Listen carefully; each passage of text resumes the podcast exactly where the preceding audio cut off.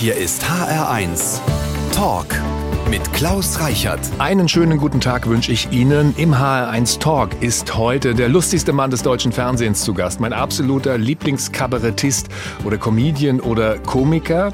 Herzlich willkommen, Thorsten Sträter. Was ist denn die richtige Berufsbezeichnung? Ich hätte schwören können, jetzt kommt Bastian Pastewka, ehrlich gesagt.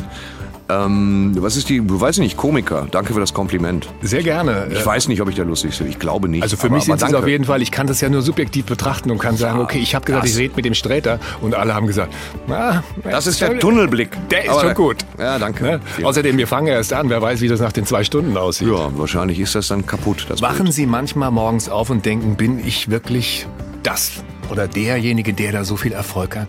Ich bin ja froh, dass ich manchmal morgens aufwache. Und das ist schon viel wert. Und das denke ich mir einmal die Woche so. Da denke ich mir wirklich so, wie ist das denn gekommen? Sie haben als Herrenschneider gearbeitet, Ja. als Spediteur und im Baumarkt und auch bei H&M habe ich gelesen. Wann haben Sie denn gemerkt, ich gehöre eigentlich auf die Bühne?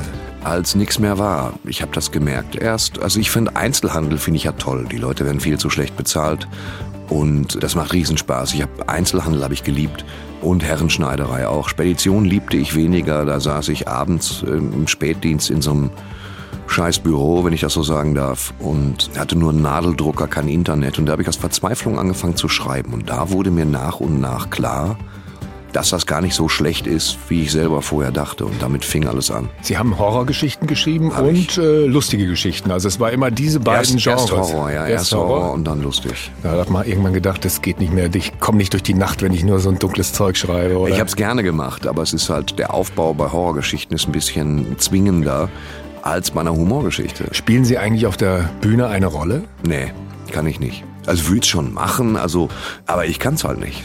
Thorsten Sträter, heute zu Gast im HR1 Talk. Herr Sträter, schön, dass Sie bei uns sind. Dankeschön. HR1 genau meins. Lassen Sie uns über Geld reden, Herr Sträter, oder ist das ein Problem für Sie? Nee, Geld ist Gott sei Dank, Geld war früher für mich ein Problem, als ich keins hatte. Da war es ein Riesenproblem für mich.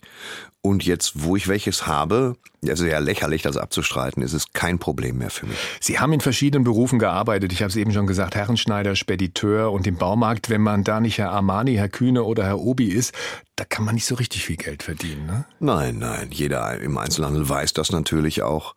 Und da verdient man, ich weiß gar nicht, ich habe es vergessen, was es war, 1700 Mark netto, so. Ja. Ja.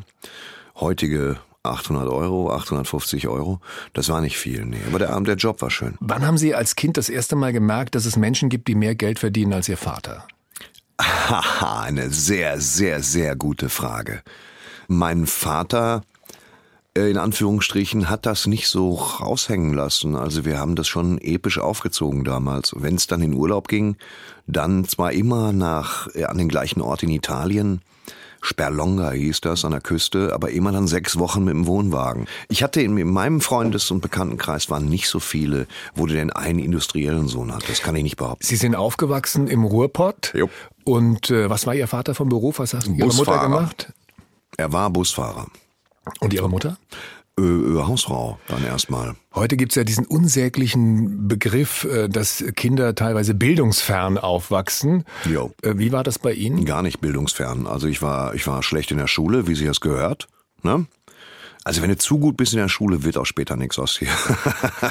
nee, glaube ich nicht. Ich war halt in der Schule mittelmäßig. Das Faul kann man hier sagen, die, die Hörer sind 30 plus so ungefähr, da kann man solche Dinge bedenkenlos sagen. eine faule Sau und hab Mathe nicht kapiert, war aber gut in Deutsch. Und wir sind wirklich mit einer Konsequenz und Dichte mit Büchern beschenkt worden, dass ich unglaublich früh angefangen habe, den zu Unrecht ein bisschen vergessenen Ephraim Kishon zu lesen, israelischer Super-Satiriker und Heinz Erhardt natürlich und Otto. Und ich habe ganz viel Humor gelesen, mehr gelesen als auf Schallplatte gehört. Hatten Sie als Kind einen Traum, was Sie machen wollen später?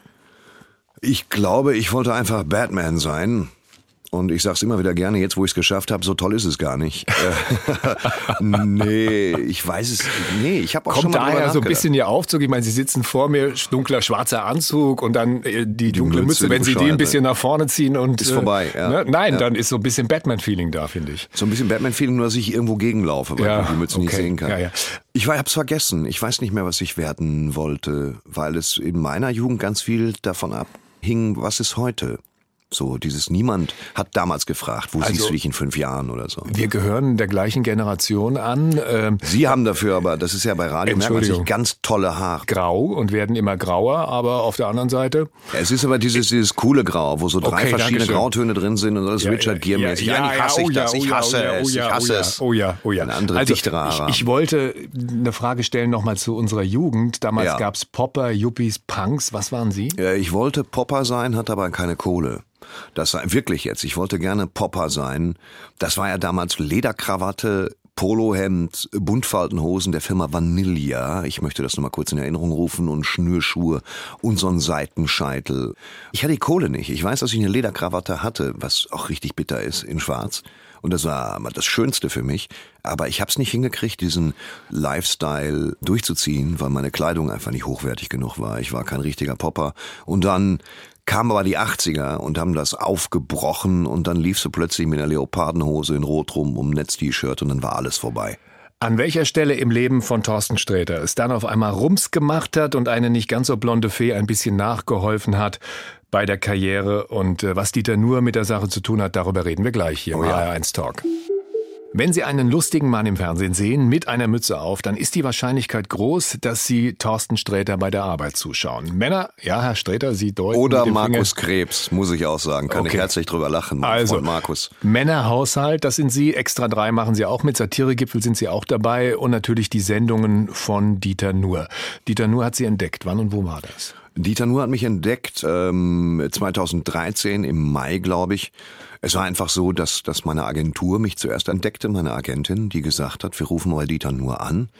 Der hat dankenswerterweise schon mein erstes Buch gelesen, hat mich eingeladen und sagte, das ist lustig, du kannst jetzt immer kommen. Das sind Chancen, die dir keiner gibt. Also in der Regel tauchst du alle fünf Jahre mal in der Sendung auf. Aber Dieter Nuhr hat gesagt, das ist lustig, komm bitte öfter. Und darüber habe ich mich sehr gefreut. Also Dieter Nuhr ist schon der Mitarchitekt meiner Karriere. Stehen Sie da heute unter dem Druck, alles gut finden zu müssen, was er macht? Ach, dem, dem Dieter Nuhr, erstmal äh, fühle ich überhaupt keinen Druck. Außer ich will schon Texte da abliefern, die Dieter Nuhr lustig findet. Andersrum sieht das anders aus. Dieter Nuhr hat ein Weltbild, das so äh, gleichzeitig so offen ist und so viele Themen umreißt. Da fehlt es mir schon intellektuell an allen Ecken und Enden. Die Kritik an Dieter Nuhr ist so richtig heftig geworden, als er über Greta gesprochen hat und über die Fridays for Future Kinder. Also ich habe mir damals alles angeschaut und, und um mir einfach eine Meinung zu bilden und ich war erschüttert und habe gesagt, Mist, sehe ich alles ganz genauso wie Dieter Nuhr, was er erzählt. Ich, ich finde ja Greta Thunberg auch gut, was sie macht.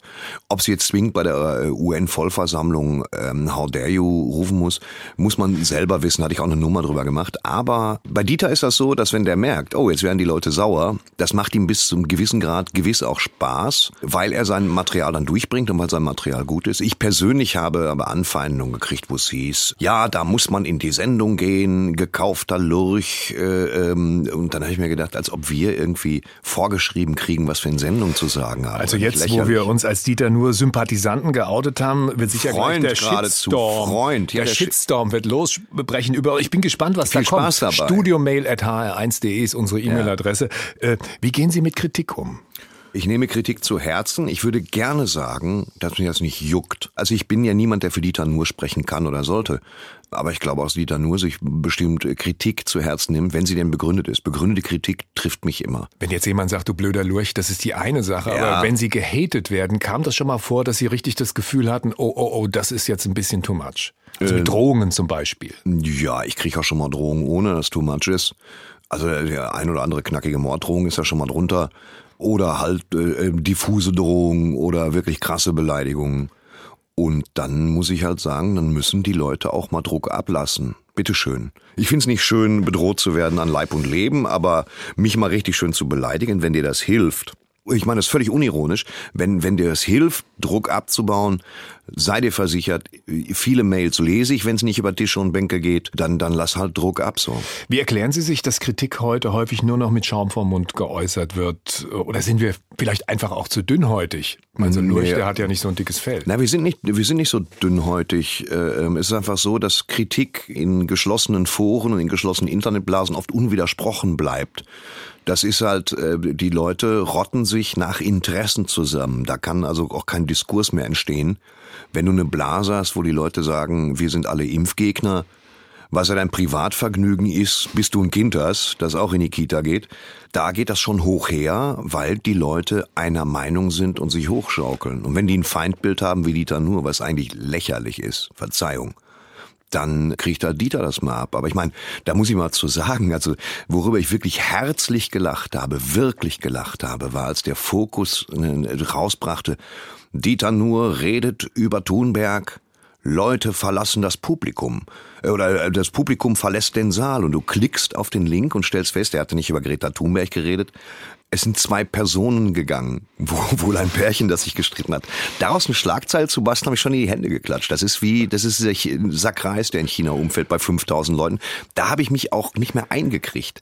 Aber es reicht auf jeden Fall für eine richtig gute Clickbait-Headline. Super. Thorsten Sträter ist heute mein Gast im H1 Talk. Er ist auf der Bühne zu sehen, er macht Fernsehen und er schreibt auch Bücher und CDs gibt's auch, äh, womit sich sonst noch in seinem Gewerbe Geld verdienen lässt. Darüber reden wir in fünf Minuten hier in HR1.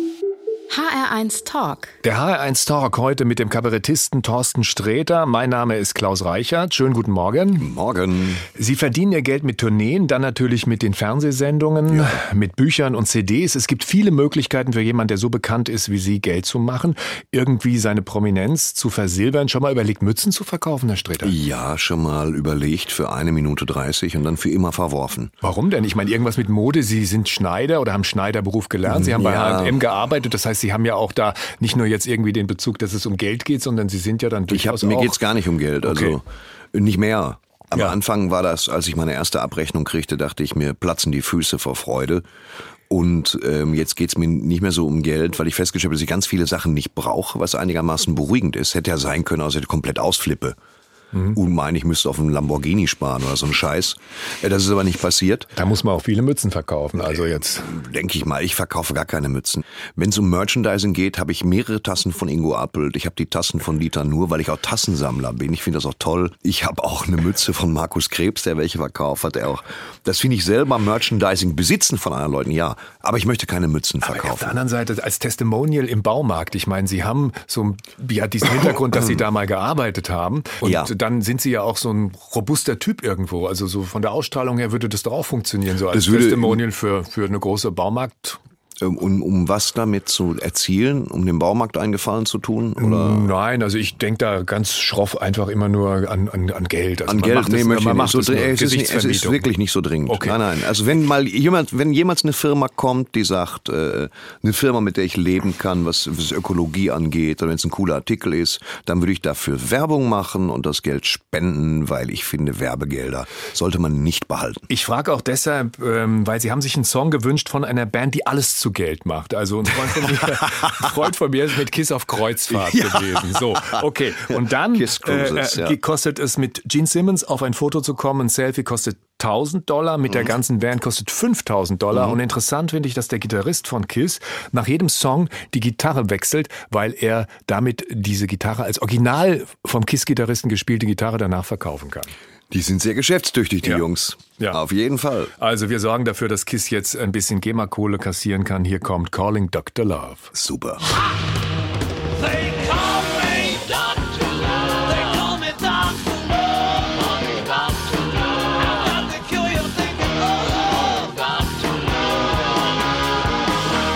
Der Kabarettist, Komiker, Comedian Thorsten Sträter ist heute im H1 Talk zu Gast. Herr Sträter, werden Sie eigentlich erkannt auf der Straße? Ja, sporadisch. Es gibt da diese wunderbare Geschichte, wo sie von fünf Frauen erkannt saßen. Das war ganz beschissen, ja. Nein, ganz schlimm. Entschuldigung, ich muss diese, ich muss die Kraftausdrücke wegkriegen. Ich ja, entschuldige nein, nein, mich. überhaupt nicht. Ich meine, man muss manchmal die Dinge so benennen, wie sie sind, weil ja. die Leute sind jetzt noch viel neugieriger drauf. Ja. Weil ich habe ganz soft angefangen, habe gesagt, sind sie, werden sie erkannt? Und dann fünf Frauen, sehen sie, ich habe so einen Teppich ausgerollt. Und jetzt bin ich mal gespannt, wie die Geschichte geht. Ja, die Geschichte geht halt wirklich so, dass ich äh, vom vom Sheraton in Berlin, ich sage jetzt mal ganz ehrlich, das ist jetzt so ein, so ein weiß ich nicht, vier Sterne Hotel oder so, aber ich mag das total gerne, sehr familiär. Da saß ich vor äh, ähm, um 14, 15 Uhr noch eine Stunde bis zur Probe äh, von Dieter Nuhr und dann kam so eine Gruppe Frauen auf mich zu, mein Alter, umringte mich und das war irgendwie nonverbal, habe ich angefangen wie ein Weltmeister Autogramme zu geben. Das was erheben, das macht Spaß, wenn man darauf so ein bisschen vorbereitet ist. Und es war ganz toll, um mit an die Schulter fassen und mitten in Autogramm sagte die eine dann halt, ja, wann kommen denn die anderen fünf? Ich sag, was? Und sie sagte, ja, Sie sind doch von Santiano. Und das war, wo es mich so ein bisschen getroffen hat dann auch, wo ich dachte, ey, leckt mich. Und die waren im selben Hotel. Sie haben auch mal eine Band gegründet, aber das hat äh, Ja, das nicht so war- einen Erfolg nee, äh, wir haben gehabt wie Frühphase, Santiano. Frühphase, Frühphase Band gegründet. Ja. ja, welches Instrument haben Sie gespielt? Äh, keins, ich beherrsche ja keins. Ich ähm, war mir nicht ganz sicher. Wir haben es auch nicht richtig hingekriegt. Also es war schon, bevor wir sie gründen konnten, war sie tot. Weil wir, die Hälfte von uns durfte gar nicht raus. Also, Geschichten wie diese können Sie nachlesen im Buch von Thorsten Sträter. Es heißt, es ist nie zu spät, unpünktlich zu sein und wir verlosen jetzt drei Exemplare. Wenn Sie eines der Bücher haben möchten, dann sollten Sie wissen, wem Thorsten Sträter seine Karriere im Fernsehen verdankt. Sie rufen uns an 0800 1554 mal die 1 und wenn Ihnen gefällt, was Sie hier so treiben, dann können Sie das Ganze auch nochmal anhören auf der Website von HR1. Da gibt es den Podcast www.hr1.de. Ja klar. Im HR1 Talk ist Thorsten Sträter zu Gast heute. Mögen Sie Überraschungen, Herr Sträter? Geht, nicht also, so. also gut, gucken wir mal. Wir haben uns nämlich für Sie was Besonderes einfallen lassen. Wir, verbinden die Überraschung mit einem Blind Date. Das ist wahrscheinlich auch was, was Sie nicht so mögen. Kann ich mir vorstellen, ne? Das klingt gruselig. Also, ja, ja, warten Sie es ab. Äh, Das heißt, ich verrate noch nicht den Namen unseres Überraschungsgastes, der jetzt am Telefon ist. Und ich bin gespannt, ob Sie ihn erkennen. Was natürlich super peinlich wäre, wenn Sie ihn nicht erkennen. Also, ich frage jetzt mal den Mann am Telefon. Lieber Telefongast, gibt es irgendetwas an Thorsten Sträter, was Sie nicht leiden können? Äh, er der unpünktlichste Mensch des ganzen Planeten ist wahrscheinlich. Ich bin mir ziemlich sicher, dass dieses Interview nicht on time stattgefunden hat, oder? Basti, du Penner. Ja. ich muss sagen, äh, ja. Ne? Also wir haben geschwitzt, dass wir das überhaupt irgendwie machen können, aber Sie haben vollkommen recht. Es, er war unpünktlich. Ne? Ja. Er, er kommt aber. Also irgendwann seilt er sich vom Hubschrauber aus ab und erscheint dann äh, wie der Papst, aber eigentlich noch nie pünktlich. Ich kenne jetzt über zwölf Jahre und ich habe ihn noch nie pünktlich erlebt. Deswegen Also. heißt das Programm auch so recht so. Ich hänge schon die ganze Zeit in der Leitung und höre euch beim, äh, beim Reden zu. Ich bin schon ganz Basti! geworden. Ich kam mir schon so ein bisschen, ich kam mir schon ein bisschen spannermäßig vor. Also, am H1-Telefon ist Bastian Bielendorfer selbst auch Hallo, auf Basti. der Bühne zu sehen und auch bekannt als Buchautor. Von Bastian Bielendorfer stammt der Bestseller Lehrerkind lebenslänglich Pausenhof. Wir müssen die anderen Leute auch mit reinholen. Der hat mehrere Bestseller da geschrieben. Also, gut. was ist das? Geisterhaus zum Beispiel auch. Das Geister, du kannst mich mal. Genau. Sophies Welt. Ein Buch, das ich unter der Dusche Sophies Welt. Ganz schlimm. Boah. Sonst noch was? Ja, mein Gott, ich habe ja nichts zu tun. Ich, äh, aber 18 Uhr fängt wieder meine Schicht bei Subway an. Davor habe ich. Ja, Das ist gut, komm, wenn's lustig ist, ist lustig. Kann ja, nee, nee, jetzt also wir, wir müssen jetzt einfach noch mal ein bisschen über Thorsten Sträter reden. Bei Subway. Vor allen Dingen bei Subway. Ich meine, wir haben ja Ist einige Marken schon genannt. eingefallen. Obi, Subway, H&M. Wie hieß die Spedition, bei der Sie gearbeitet haben? Das Ja, auch die hieß können. wie wir. Okay. Schon gut. Also, was ist das Erfolgsgeheimnis von Thorsten Sträter, Herr Bielendorfer? Äh, er ist äh, wirklich der lustigste Mensch des Planeten. Es gibt niemanden, bei dem ich hinter den Kulissen sitze als, als Kumpel, es mir anhöre, manchmal auch zum fünften Mal und immer kurz davor bin, mich einzunässen. Das ist einfach eine, Danke, Basti. Thorsten hat eine, eine grundsätzliche Haltung zum Leben. Den kann man ja theoretisch auch äh, völlig unvorbereitet auf die Bühne stellen. Es gibt ja ein paar Kollegen in unserer Branche, wenn du denen die Texte aus, aus den Händen nimmst, dann sind die gar nicht mehr in der Lage, ihren eigenen Namen aufzusagen. Und Thorsten Sträter kann auch vier Stunden lang völlig Fremde in einer selbst nicaraguanische komplette Gruppenausflüge kann er unterhalten. Das ist einfach unfassbar. Danke, Lassen Basti, für diese absolut realistische Einschätzung.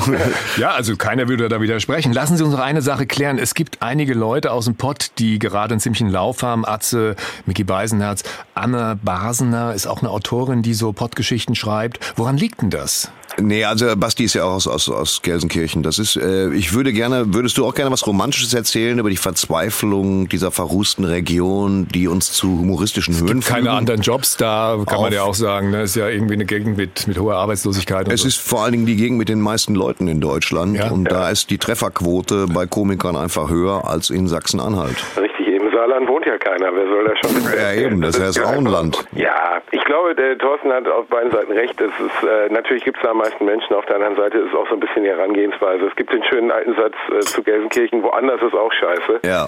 Wenn man äh, bei uns aufwächst, also ich meine, Thorsten kommt aus Waldrop, ich komme aus Gelsenkirchen, das ist jetzt nicht unbedingt Regensburg. Ne? Da wacht Ja. man nicht jeden Morgen auf und schaut irgendwie auf, auf den Weinberg und sagt, mein Gott, ist mein Leben gut. Ähm, das, das, das formt wahrscheinlich auch ein bisschen den Charakter und auch den Humor. Ja. Viele Kollegen, die ich mag und lustig finde, kommen wirklich bei uns aus der Ecke. Seltsam, ne? Ja, es ist seltsam. Finde ich auch. Dann wollen wir dem nicht weiter auf den Grund gehen, nehmen es einfach hin und sagen, Toll. Herr Bielendorfer, vielen Dank, dass wir Sie anrufen durften. Ach, sehr, sehr gerne. Basti. Dr drücken Sie Thorsten mal von mir. Ja, machen wir. Also. Ich hab dich lieb. Wir sehen uns. Dito, Bro. Haben einen schönen Tag euch noch, ne? Danke, Ihnen auch, ciao. Dankeschön. Thorsten Sträter bleibt noch eine Stunde bei uns Gerne. und äh, wir machen in zehn Minuten weiter hier in HR1 mit Thorsten Sträter und Klaus Reichert. Schön, dass Sie dabei sind. HR1 Talk. Meinen heutigen Gast kennen Sie aus dem Fernsehen. Wo er ist, ist lustig. Thorsten Sträter, Kabarettist, Comedian und Buchautor, ist heute im HR1 Talk. Herr Sträter, schön, dass Sie bei uns sind. Ich habe in einem Ihrer Programme Folgendes gehört. Das schlimmste Hotel der Welt in Limburg. Das war so schlimm war es nicht. Limburg gehört zu Hessen. Limburg gehört zu Essen. Das Hotel Ich muss war mich schützend vor dieses Hotel werfen. Das Hotel war so, so ein bisschen, so ein bisschen schäbig. Ja. Was egal ist, wenn du drin bist, machst Licht aus und hast eine Steckdose neben dem Bett. Aber der, der Rezeptionist war halt gut. So ein völlig desillusionierter, schon mit 25 desillusionierter Typ in so einer Uniform. Und ich sagte, kann ich ein schönes Zimmer haben? Und er sagte, mit Mehrblick oder was? Und das, sowas finde ich halt gut dann. Das mag ich dann wieder. Wenn es nicht sofort dieses, hatten Sie Ja. eine gute Anreise? Mhm. Weißt du immer, dieses Frühstück ist von 6 bis 10.30 Uhr. Was soll ich dazu sagen? Ja, klar. Das schaffe ich gar nicht. In der Zeit müsste ich eine Pause machen beim Essen. Oder meinen Sie, ich kann kommen, wann ich will? Worum geht's? Thorsten Sträter, es ist nie zu spät, unpünktlich zu sein, heißt sein Buch und wir reden drüber hier in HR1 in fünf Minuten. Danke.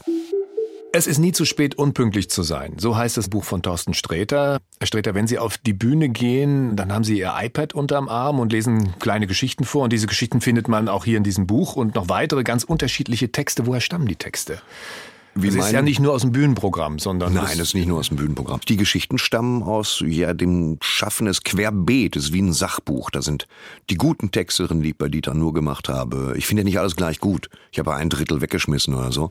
In Schriftform mein komplettes letztes Programm, auch Nummern, die Sie gar nicht mehr irgendwo finden auf YouTube. Dann alles, was ich für Sträters Männerhaushalt geschrieben habe. Alles mögliche, die Sachen, die ich für Extra 3 geschrieben habe. Also immer nur die, wo ich sage, ja, die sind gut. Die kannst du auch verstehen im Buch. Sie sind viel unterwegs, aber Sie reisen auch immer dazu noch ganz gerne. Zum Beispiel fällt mir ein Ort ein, in dem ich auch schon mal war, Lorette Mar.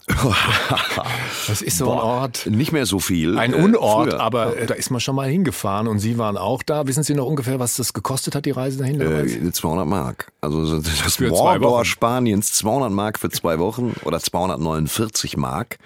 Und das war schon schön mit dem Bus hingepflegt, 18 Stunden und so ein Glückshotel, das richtig finster war. Also die Kong-Geschichte. Ja, Da, die Kong-Geschichte. äh, da haben Sie im, im Flieger gesessen und Bordprogramm geguckt. Und Ich habe im Flieger im Bordprogramm geguckt, Mhm. was war denn noch alles? Und bin permanent, wie uns das allen passiert, von diesen Durchreisen unterbrochen worden. Und darauf fußt dieser Text. Es gibt zwei wahre Begebenheiten in diesem Text. Das eine ist, dass du permanent unterbrochen wirst. Und wenn ich einen Film gucke, will ich einen Film gucken. Ich habe ja eh schon Flugangst. Also Kopfhörer auf und Film gucken. Und das ging nicht, weil wegen jedem Lulli-Quatsch stoppte der Film und kam in brüllender Lautstärke irgendeine völlig redundante Durchsage. Und das hat mich schon aggressiv gemacht. Und dann gab es noch eine Begebenheit mit dem Elektroauto. Ich bin ja generell für Elektromobilität, finde ich ja toll. Ich habe einen Elektroroller, mehrere sogar zu Hause, um unsere Stadt nicht nur zusätzlich zu verpesten. Aber das Elektro-Kleinauto, das ich auf Mallorca dann mietete, äh, da habe ich mich entweder mit der Größe der Insel verschätzt und ich konnte es auch nicht nirgendwo laden aus einer Pampa, weil die wollten jetzt im Hotel auch kein Kabel, Starkstromkabel durch den Frühstücksraum ziehen.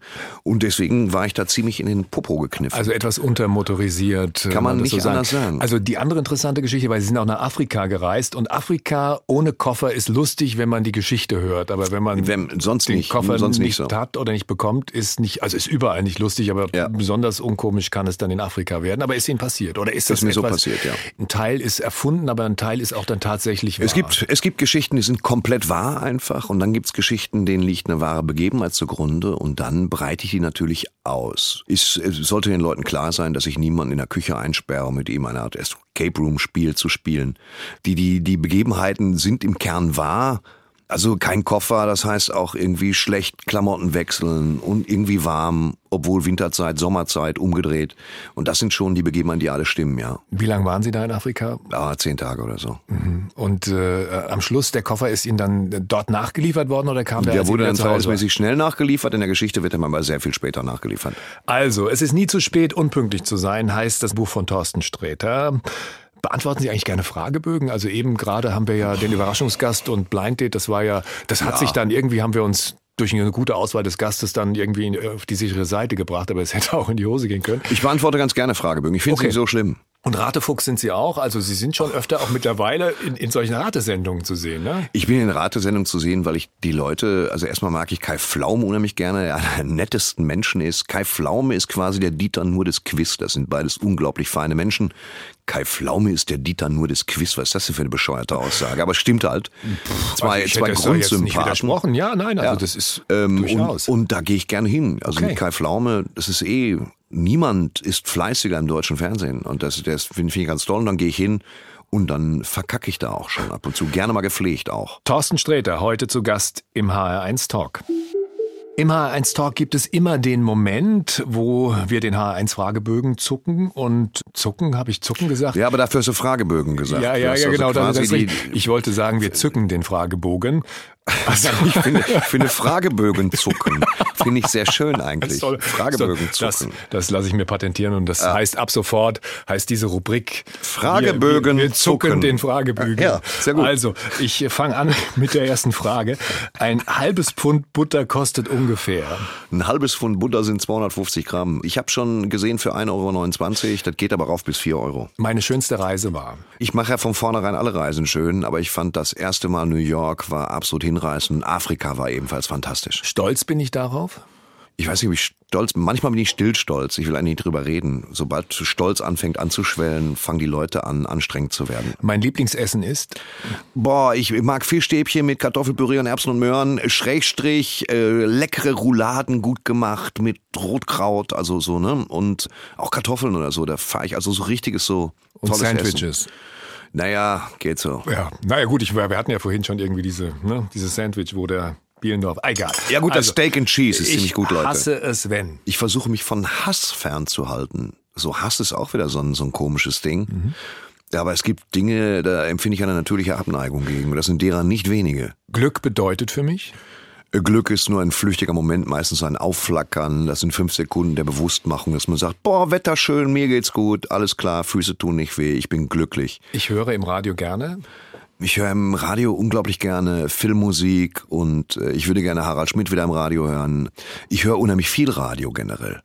Das Schwierige an der Demokratie ist, Zu viele Teilnehmer. bereut habe ich, Bereut habe ich nicht früher mit meiner Karriere angefangen zu haben. unterschätzt wird an mir.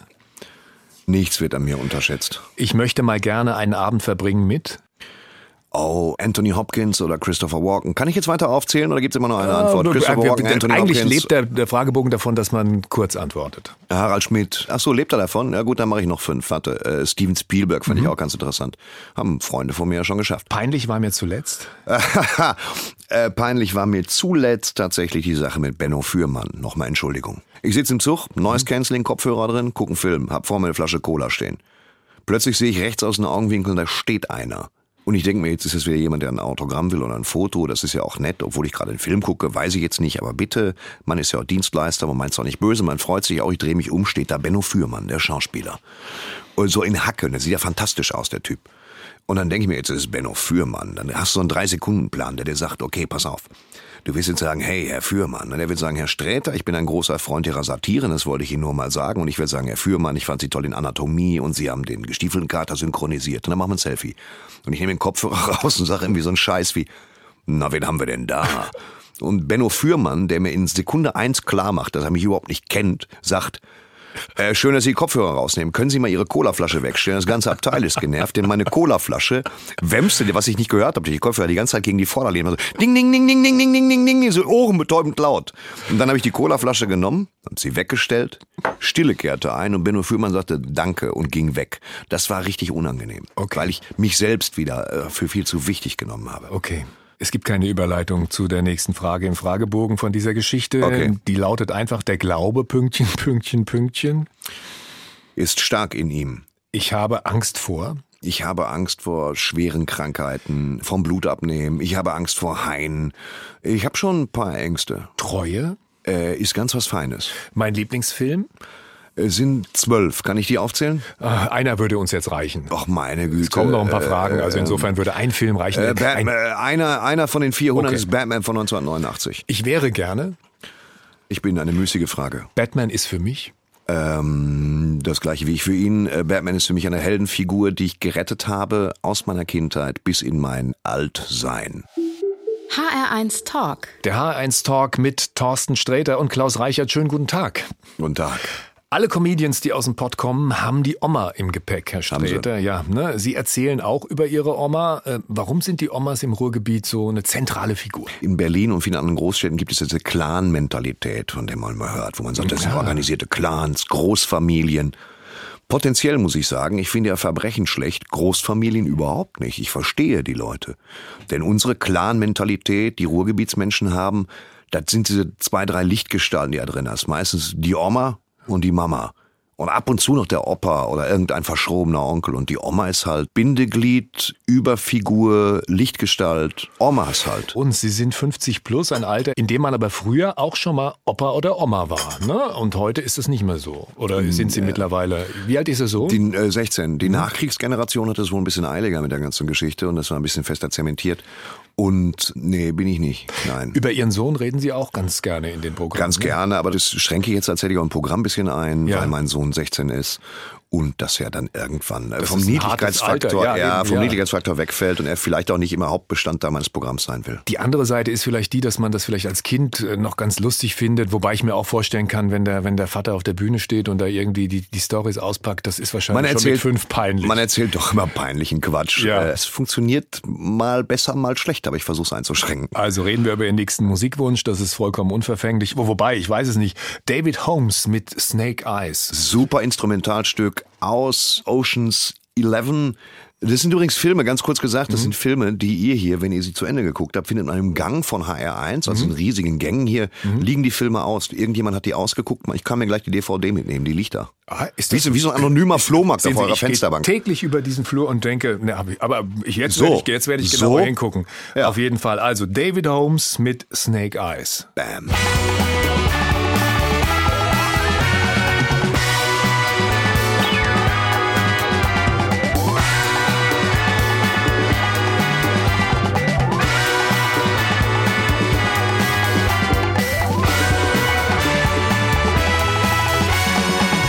Der HR1 Talk. Heute haben wir Besuch von einem Mann, der viel Zeit des Jahres auf der Bühne verbringt. Thorsten Sträter ist heute bei uns. Was tun Sie denn, um fit zu bleiben? Gehen Sie ins Fitnessstudio? Wie ich ja gerne sage, ich gehe regelmäßig ins Fitnessstudio, aber nicht häufig. Ich bin angemeldet im Fitnessstudio mit meinem besten Freund Olli schon seit einigen Jahren, aber ich schaff's so gut wie gar nicht. Also habe ich mir jetzt ein Rudergerät gekauft, das ich aber noch nicht ausgepackt Ich hatte habe. das Gefühl, als ich gelesen habe oder gehört habe in einem Ihrer Programme, Sie dürfen da auch gar nicht mehr hinkommen, seit Sie versucht da- haben, sich zu, Sie haben versucht, sich zu wiegen da und Ich hab- äh, das ist in die Hose gegangen. Ja, das war, ich habe übrigens ein Foto auf dem Handy, das ich auch dabei habe. Da sieht man, dass es wirklich stimmt. Ich wollte mich wiegen und habe mich, und das ist ja auch ein Skandal, auf den Staubsaugerroboter gestellt und den geschrottet, weil der genauso aussah wie eine Person. Weil da muss er erstmal drauf kommen. Also letztendlich, es ist nicht so konstruiert, wie es klingt, Mhm. weil du denkst dir, hm, da ist ein Display oben dran, das Ding steht mitten im Fitnessstudio. Wer hat den Staubsaugerroboter?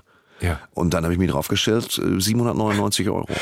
Wir spielen den nächsten Musikwunsch und zwar ist es ein Mann, der noch älter ist oder er wäre älter, wenn er noch leben würde als wir beide. Leider tut er das nicht mehr.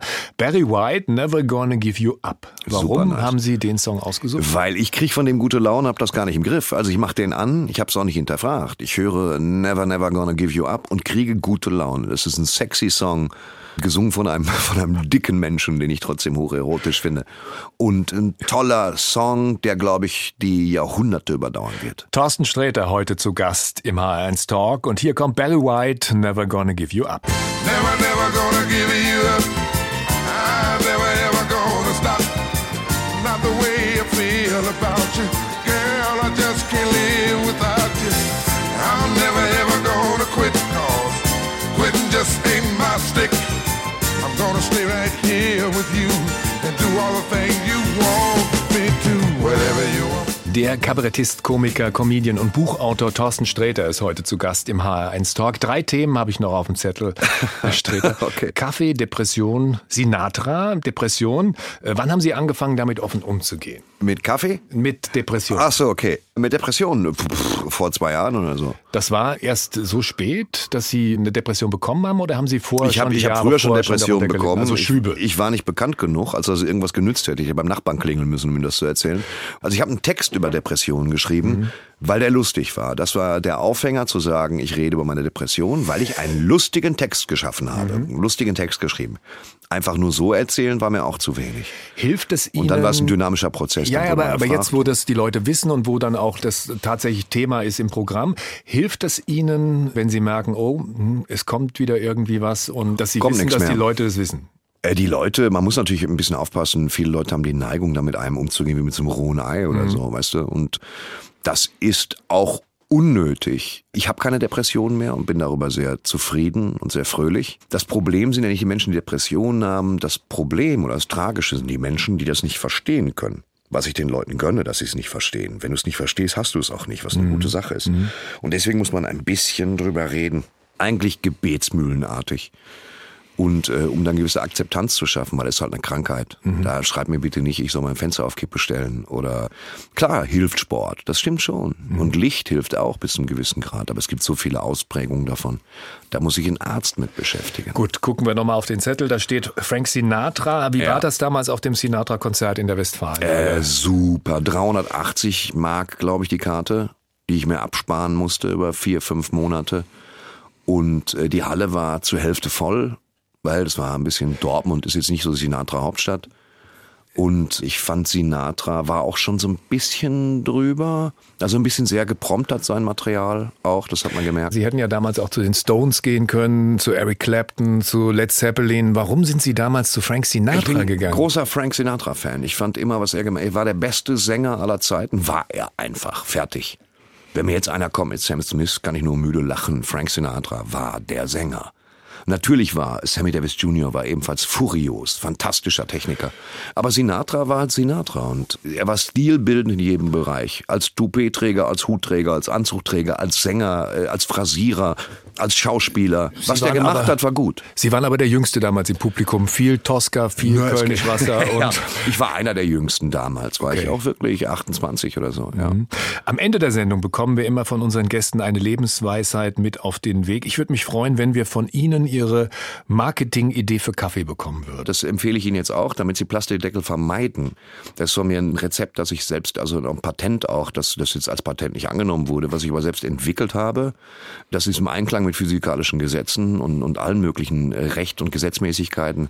Wenn Sie einen Kaffeebecher haben möchten, ohne den Plastikdeckel zu benutzen, halten Sie den Becher einfach mit der Öffnung nach oben. Thorsten Sträter, das Buch heißt Es ist nie zu spät, unpünktlich zu sein. Herr Sträter, ich danke Ihnen für Ihren Besuch. Vielen Dank. Es war Und- mir eine Freude. Alles Gute.